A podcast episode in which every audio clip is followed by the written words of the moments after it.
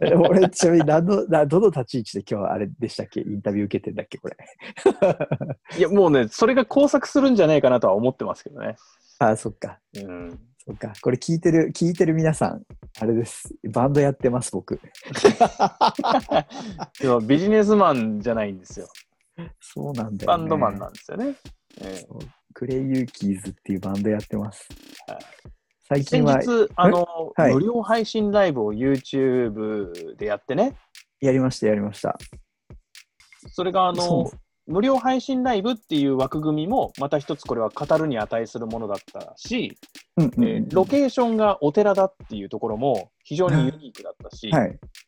あの、今、それこそ、ゆいさんと、はいはいはいその。それも一緒にね、ジョイントライブだったし、そうですねフィーチャ。リングアーティストとしても、えー楽曲で、もうすでに公開になってる曲も含めて、うんうんうん一緒に活動してるっていうところは、印象的に皆さんに聞いて、見て、取れてるんじゃないかなと思いますが、このクレイ・ユーキーズ、うんそもそもクレイ君がソロになった時に、えーサポートミュージシャンみたいな形で、うんうんいろんな人たちを、えーいろんな人たちが、えーサポートしてましたよね。なんかね、これもね、多分クレイユーキーズって何なんてよく聞かれるんですけど、うんそもそもサポートミュージシャンじゃないんですよ、それで言うと。はい。あの、マーチン、バイオリンの OAU のマーチンが、なんか、お前音楽やめるんだったら趣味でもいいからなんかやろうよって言って、マーチンが言ってきたのが、まあ言ってきたことそれとソロの最初じゃなくて？えっとね、ソロの最初はそうだったんですけど、クレイユーキーズっていう名前に変わったタイミングは、マーチンがきっかけなんですよ。でその時は、うん。今のギターの人もいるよね？ギターのそう、吉典くん、カフーがいて、で、マーチンがいて、うん。その時はね、スペア座のセリちゃんもいて、はいはいはい。で、今回のライブでも、あの、セリちゃんいるんですけど、うんうん。で、ベースがフラフラのマフマフで、うん。で、ドラムが山下達郎バンドの匠くんで、うんだから多分ね、おのおののね、感覚が、そのサポート寄りの感覚の人と、うん。メンバー寄りの感覚の人と両方いるんですよ。あ、その線引きは別にないのね。ないないないない。うんサークルみたいなもんですから。あ みんな、その空いてる人、誰いるみたいな。あれ、今日、なんかキーボード2人空いてるって言ったけど、どうする？楽器一応持ってきて、なんか分けるみたいなぐらい、その特に深くはその考えてないっていうか、分けてなくて。だから、バイオリンのマーチンは、自分の自己紹介するときに、OAU とクレイユーキーズやってるマーチンですおー、なるほどね。で、カフもクレイユーキーズのギターコーラスのカフです。うんうんうん。で、な謎にユイもクレイユーキーズのユイですとか言ったりしてるんで、よくわかんない。よくわかんないんですよね。ゆいさんも入ってきちゃった。そうユイまあ、ユイのね、その登場頻度が多いからっていうのもあるんまあ確かにね。そうなんですよね。でもなアメリカだと結構こういう形多いんですよね、海外だと。はいはいはい。自分でも、その、もちろん作品も作りながら、はい。バンドメンバーとしての活動も、このサポートがどうかっていうよりも、もうなんかパー、サポートだとしてもパーマネントじゃねえかみたいな。そうそうそうそうそううんうんそううんとか、もっと言うと楽曲制作のこともすごい口出すし、はいはいはいはいはい逆に言うと丸っぷりして全部任しちゃうし。はい。うんうんうんうん。そうなんですよね。だから、まあメンバーだねっていう。うん、そうね、そうね。そうそうなんですよね、えー、それがクレイ・ユーキーズなわけですね。うんうんそうですね。そうですね。そこでまたその新しい音楽性を結構そここうやってトライして、クリエイトして、えー発表して、比較的コンスタントに動いてますね。そう、実は、あの、ずっと曲は作ってはいたんですけど、うんリリースするそのタイミングがなくて、なんで逆にこの4年間作ってきたものを今ずっと定期的に出してってるって感じなんですよ。おで、せっかくまあコロナ禍になって、もうタイミングもへったくれもない、ないでしょうってなって、うんとりあえず5月のタイミングから、だいたい月1ペースで今、取ってったものを出してってるっていう感じですかうんね。うんうんだと、ドレイク。いや、まあだから、カタログはあった方がいいよねっていう数はって思ってます。うん確かにね。そう分かってもらうためにもね。うんうんうん、そうだね。そうそうなんですよ。あーこれからも頑張りますっていう。なるほどな。さあ、一方で、アーティストとしては、そうやって書き溜めたものが、ようやくこうやってね、形になってどんどんこれから出てくるというのも、より一層、今までの活動を見聞きした人の中でも楽しみになってくると思うんですけど、はい。一方で、クレイ君を知ってる人の、まあ、知ってる人のほとんどは、えー、音玉を運営している人。そうか。そうですよね。はい。でこれ、高見さん、ちなみに言うと、世代によって、うん。それ、その解釈違うのよ。マジで？だから、気まぐれんを知ってる世代は、うん。そういう解釈なんですよね。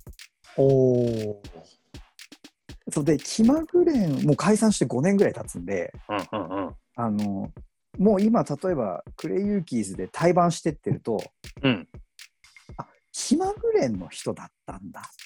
あこの人、音玉やってたんだ。あ、だから、あ、音玉出てんだっていう、何クッション。か、あの、必要になってくるんですよね。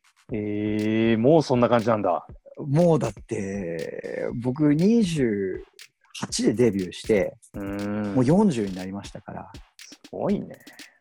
もう、えと一回りしてますから、してますね。だから当時、当時だから、あれっすよ、もうし今の高校生はギリ知らないんじああ、そうなるか。そう、タイムリーには見てないです。うんうんうん。え今の中学生は絶対知らないだろうし、ー、はい。そうなんですよ。すごいな。そうか。そうなんですよ。だから、そう、音玉も、あの、気まぐれんと同時に結構世の中にバッと知られたので、そううん。だから2008年とか2009年の年だと思うんですけど、うん。そっからもう12年ぐらい経ってますからね。使ってますね。そうなんで、またね、最近こう、天候に左右されることが非常に多かった。そうね。天候に泣かされるところが、音玉、去年か。台風ね。ね。あって。そうね。まあ、ただもうもはや台風の印象よりも、これ、このコロナ禍のそうですね。食らったことの方がでかすぎて、この2年連続って感じじゃないですか。まあ、そうで、去年でも言うても台風来たの9月じゃないですか。で、確かに食らったんだけど、うん。その7月で去年5月から運営やってるんで、でね。うんそう、5、6、7、8と4ヶ月運営できたんですよ。なるほどな。今年は、本当は4月18からだったんですけど、作って立てて、全部つないでやったけど、一回もできずに解体ですから。あ、そこまでは、組み立てたのだ。そう。もう、ってかだって、あの、緊急事態宣言もされてなかったし、うん。なんなら建築スタートが2月の頭だったんで、あ、そっか、もうそこからスタートか。だから、ちょうど揺れ動きながら、トンカンやってたわけだ。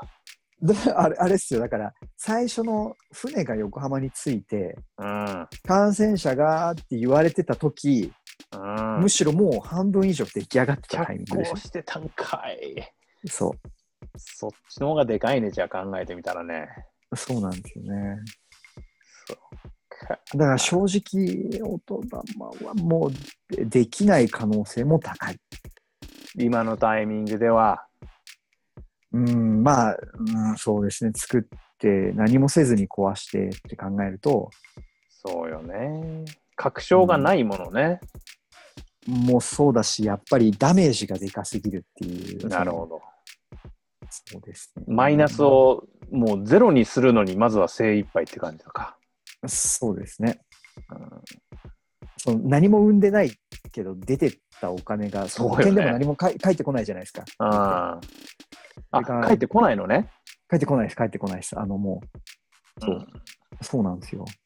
だから、な、なんだろうね。もうこれリアルにするとね、あれだと思うんで、でも数千万の後半ですよ。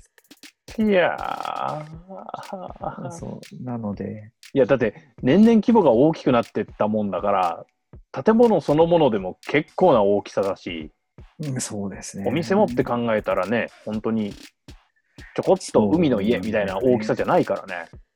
そうなんだよね。うんでも、みんなが思ってる、その海の家、うんっ。ていうのはその浜辺によって多分その大きさも変わってくると。思うんですけど、イメージがそれぞれ違うかもしれないね。でも意外に昨今の海の家はみんなその建築申請、あれってでかくしたいからとか派手にしたいからじゃなくて、うんちゃんとその基準があるんですよ、その建築基準のあれがあって。その台風とかやっぱ天災が多いから、そそれなりの設備と骨組みとしっかりした構造じゃなければ、そもそも許可が出ないんだね。その通り、はい、はい。その通り、その通り、その県土木っていう、その県の、県庁うんの、県県のね、その機関があるんですけど、その機関が OK 出さないんですよ。お祭りの屋台とはわけが違うんだ。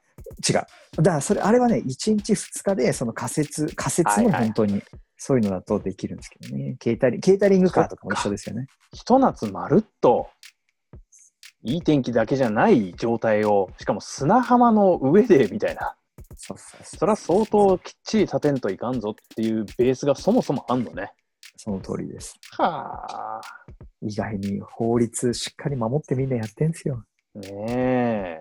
印象だとなんか海って緩い感じしますもんね。まあそう言われるとね、僕行く僕らはだってもう開放感しかないですから。そうだよね。意外に楽しいわーいですから。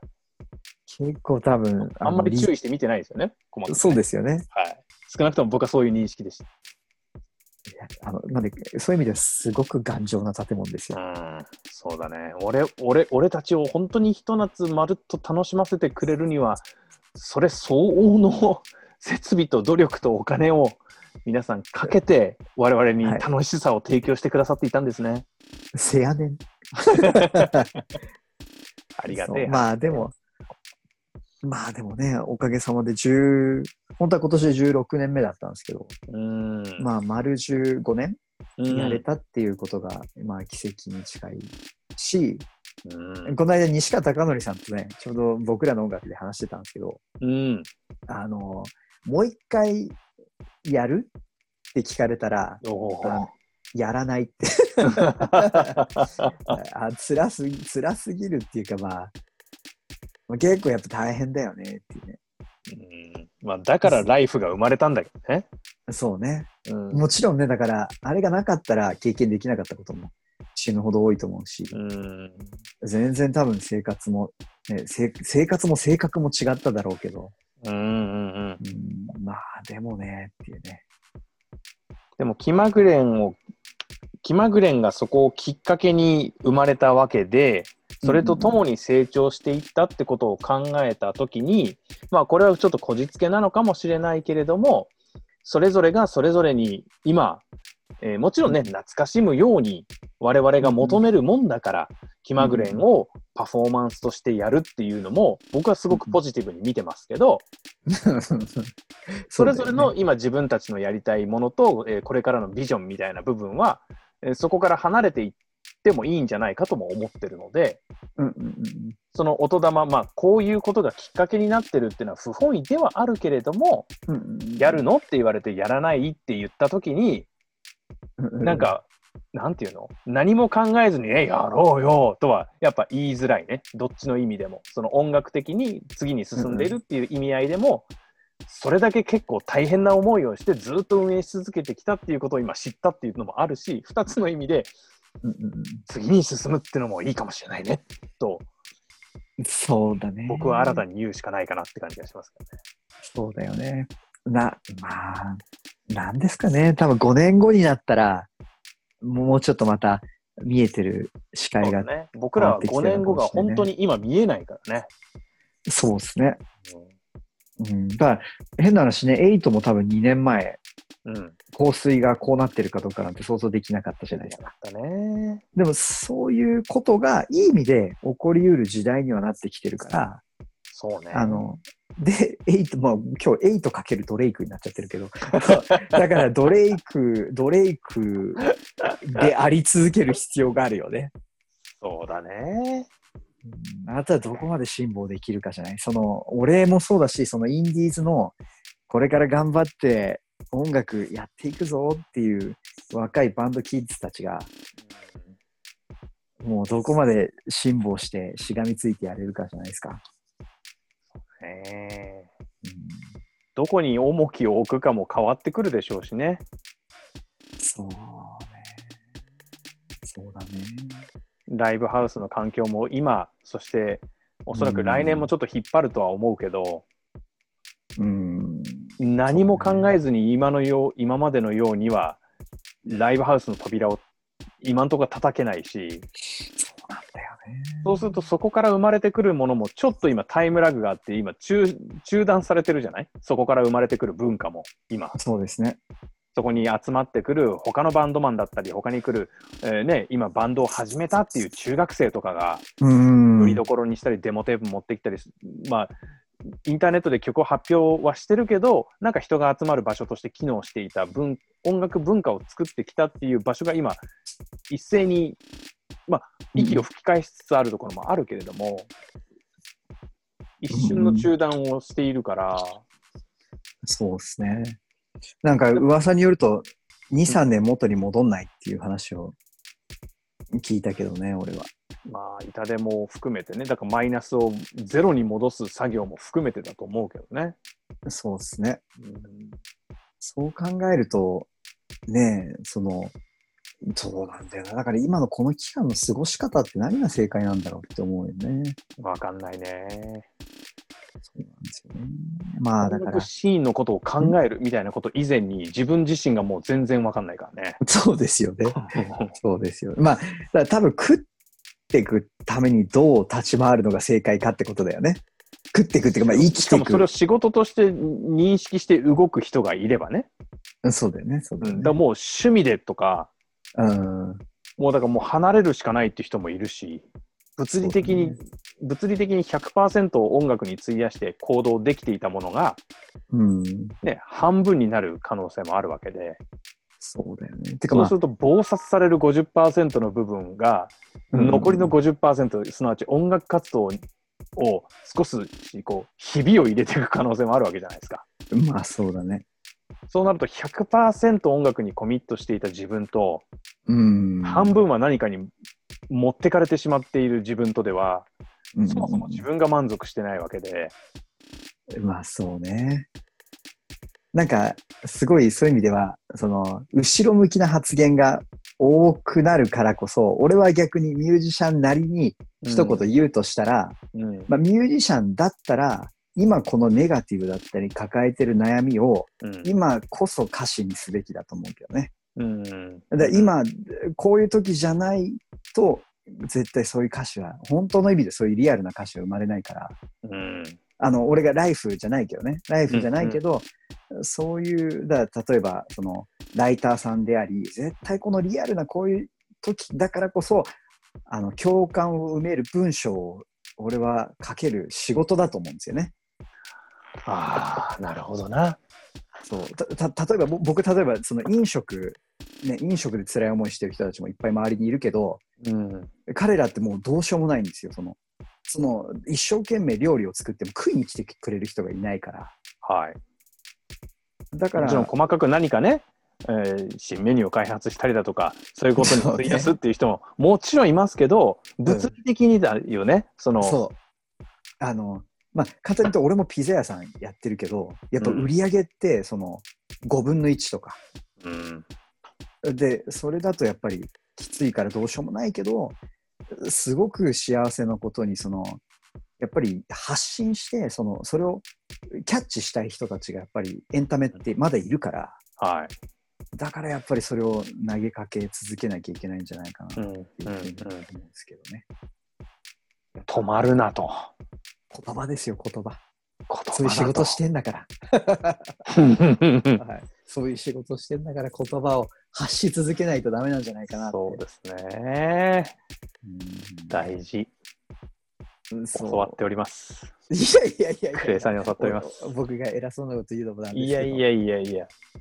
そう、でもなんかそう思いますよ。なんか、うんだからこそ、その、リリースを自分のバンドでもしようって思ったのが、うん。こういう時だからこそ、その自分のために音楽をやるってことじゃなくて、聴いてくれる人がいるんだったら、うん。まあ、だったら発信せんとはあかんなうんって。いうことも一つあるですよね、やっぱ理由としては。そうね。うん。だってね、音がなくなることはないし。そうね。過ごし方も変わるし、使ってるツールも変わるし、見る画面も随分変わってきたけど、何かしらで楽しみたいなと思ってるし、その楽しみを提供するものは随分変わってるし、質も変わってるけど、結構音楽まだまだ入り込む余地があるなぁと最近ぼんやりと思うようになってきました。なるほどね。そうですね。それが今までの形じゃないからアイディアが出ないんですけど、私。そうね。だ、そうだよね。まあ、そうだな。まあ、一方でだから、まあ、ヒットソングをやっぱ出さんとっていう使命感はあるんだよね。でどこにヒットするかって話もあるよね。だから、エイト君は本当に今、業界みんな名前を挙げていくし、うん、タッチの差で少しそのストリートっていうことでは、ノーベルブライトが、うんうんうん。その道から、物理的に道から出てきたみたいな、その SNS を組み合わせてたけど、うんうんうん、でも地型の強さみたいな部分がやっぱりロックバンドとしてあるなっていう感覚がやっぱあるから、そうね。まあだから、ノーベルが本当にヒットソングに恵まれたら、全然次の、一番近いんじゃないですか。そうですね。そうですね。ストリートでも歌ったし、SNS でもバズったけど、みたいな。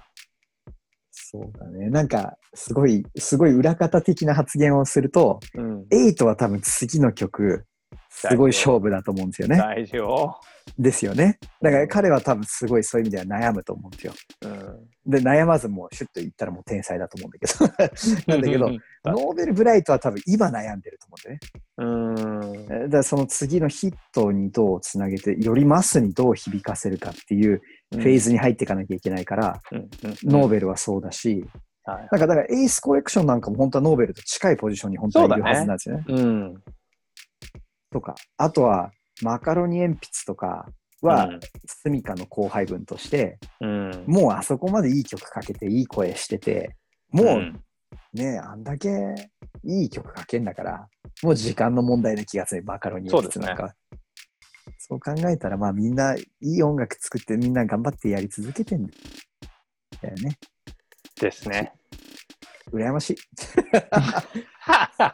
マカロニ鉛筆でもかっこいいんだよな。マカロニ鉛筆マカロニ鉛筆のすごいところって、服部君だけじゃなくて、他のメンバーがきっちりと個性を自分たちの作品に投入して、うん。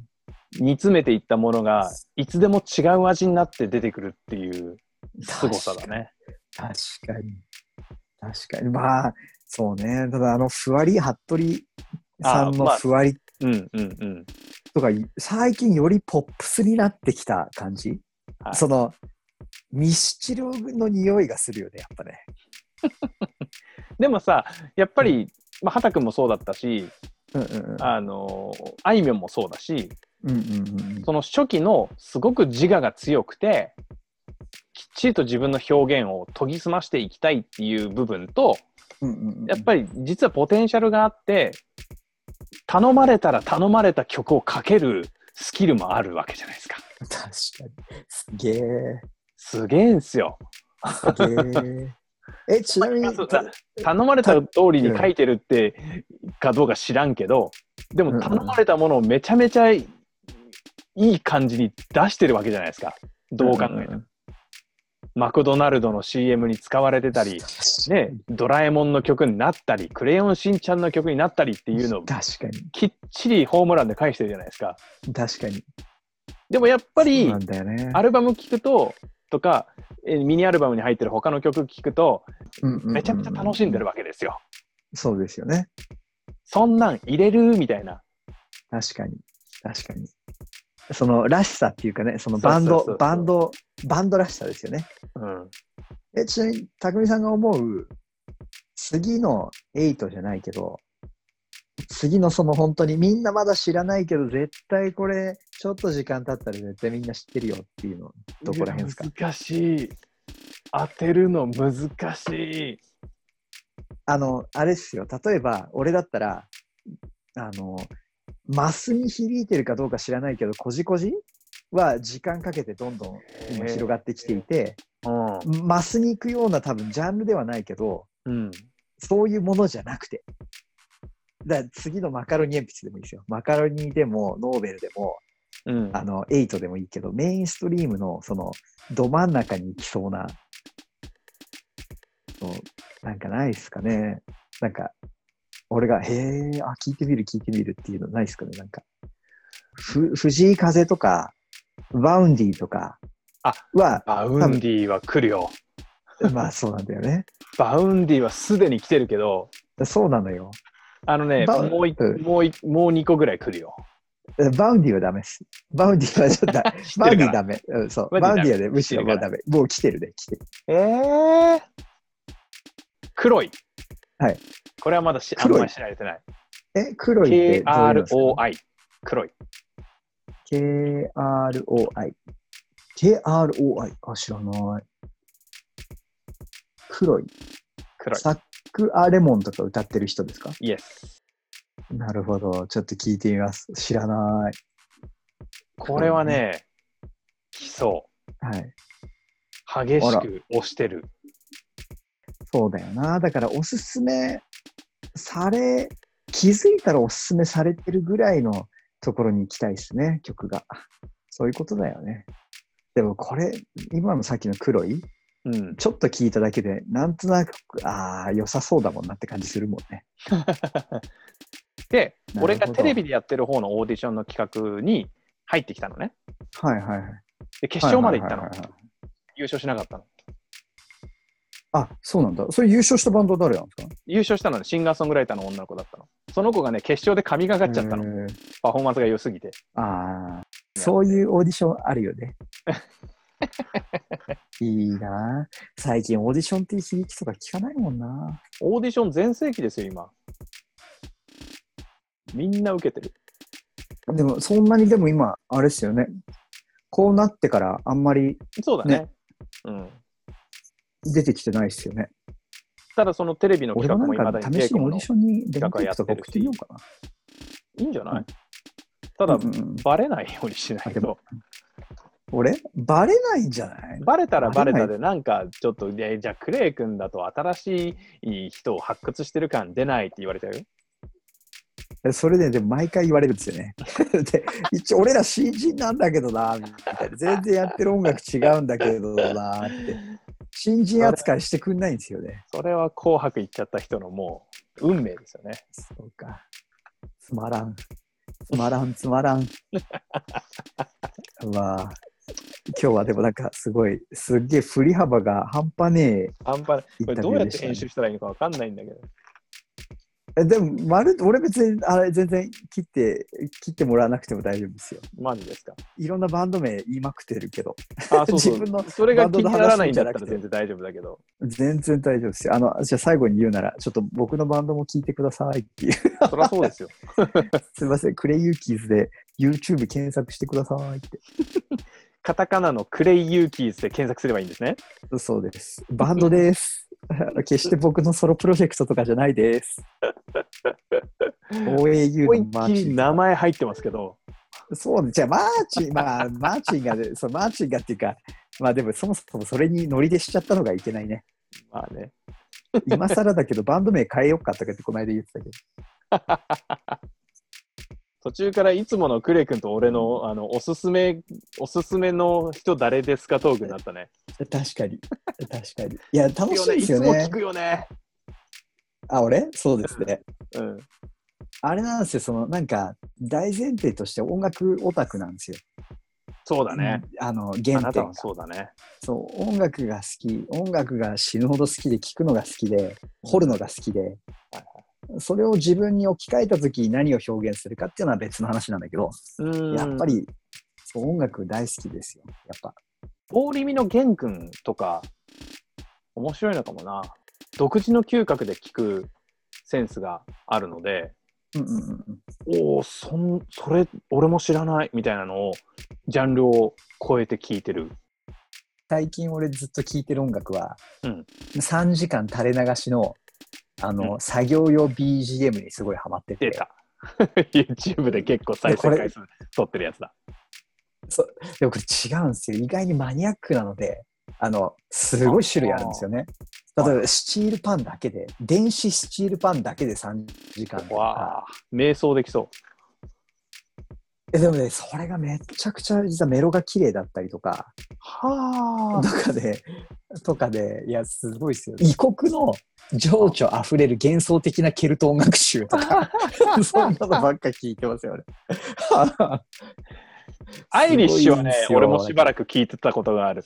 そう、でもまあ絶対俺マーチンの影響なんですよ。マーチンの影響っていうか、あいつのせいでめっちゃそういうアイリッシュ系が好きになっちゃったから。はいはいはい。そうなん、そうなん。フィドルですすからね。まあま彼の担当があ、ね。そうなんですよ。バイオリンですから、フィドルですから。でもみ、みんなに聞いてほしいな、これ。情緒、異国情緒あふれる幻想的なわかりました音楽集。あの、電子ハンドパンの音楽ではいはいはいはい。ずっと流れてるやつとか、なんかね、いいんですよあの、ゴツゴツした貝丸い貝殻みたいなやつでしょ？膝の上に乗せて。あ、す、そうそうそうそうそうそうそうそうそうそうそうあれです、あの、いわゆるカリブ海のスチールパンじゃない、その反対に上に山なりになってんだよね。で、そこ叩くんだよね。そう。そうです、そうです。へこんでないんだよね。あの、あれ一つで、うん、あの、すごいこんな3時間引っ張れるんだって思うけどね。すごいよ。やっぱ、世の中にはそのプロ、プロがいるんだなと思う。そうだね。道を極めた人がね。そう、やっぱ、そう、何にせよね。やっぱり、すいません。そういう感じですかね。はい。改めて、はいクレイ・ユーキーズ、多分これからも音源が出たりっていうことは、あの前半でもね、結構曲をこう書き溜めてきた期間があったとがあるので、えー今年、また来年にかけて曲はいろいろ出てくると思うので、また情報があれば僕もはい SNS でアップしていきます。リリースのタイミングでまた出てくださいよ、じゃあ わかりました。あ。曲を了解です掘り下げるっていうね。ああ、ぜひ、さ掘り下げて、掘り下げて。でしょ？でしょ？そう。あのすっかりそっちを忘れるっていうね。あのそう。じっくり話すのが久しぶりすぎて、近況報告から、この今の時期の過ごし方がメインになったけど、前半。そうっすよ。てか、最近しかもなんか俺ね、司会とか、うん。パネラーの仕事ばっかなんですよ。なんか、テレビ出ても。なんか、ビートたけしのテレビダックル出たりとか。あららら。しかも4年、4年ぐらい出てるんですよ。すごいね。とか、なんか、僕らの音楽の司会、フリートーク3時間やったりとか。とか。そんなんばっかなんで、ちょっと俺の曲もそうよ触っね。てみんな。そうそう、そもそもっていう話。本当にあわかりました。頼ますよって。じゃあ、リリースのタイミングできっちりと。うんやりましょうぜひともはい。よろしくお願いしますというこ。とで、えー再登場のブッキングまで今終わらせてしまいました。ということで、ありがとうございます。きくん、えーはいじっくりいろいろお話を伺いました。またぜひよろしくお願いします。はい、ありがとうございました。ありがとうございました。